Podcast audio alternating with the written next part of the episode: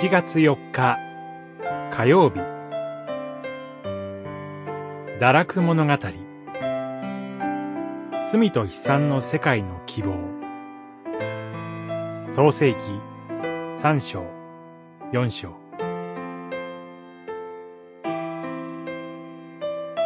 4章。25節26節。カインがアベルを殺したので、神が彼に代わる子を授けられた。主の皆を呼び始めたのは、この時代のことである。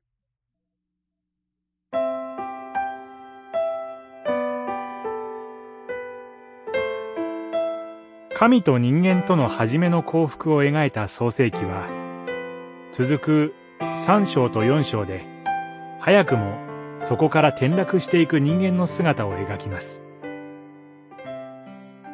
必ず死ぬという神の警告を無視して、人が禁断の木の実に手を伸ばしたのは、目が開けて、神のようになるとの誘惑の言葉のゆえでした。しかし、目が開かれて彼らが見たのは、惨めな自分たちの姿と輝きを失った園のありさまだけでした。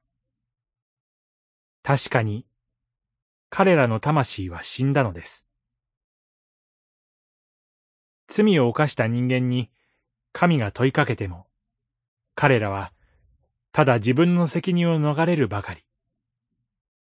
神と他者と共に生きる喜びを失った人間の人生は、惨めで苦痛に満ちたものとなりました。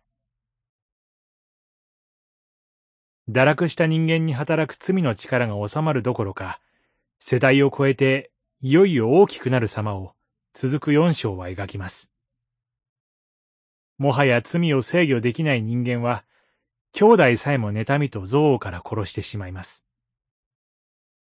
やがて、神から離れてさすらうものとなった人間たちが築き始めた文明社会もまた、楽園とは似ても似つかぬ暴力社会でした。それでも神は、人間をお見捨てにはなりません。あっという間に転落していった世界の中で、なお神の皆を呼ぶ礼拝者たちが存在し続けます。彼らこそ、残された希望です。祈り。神様。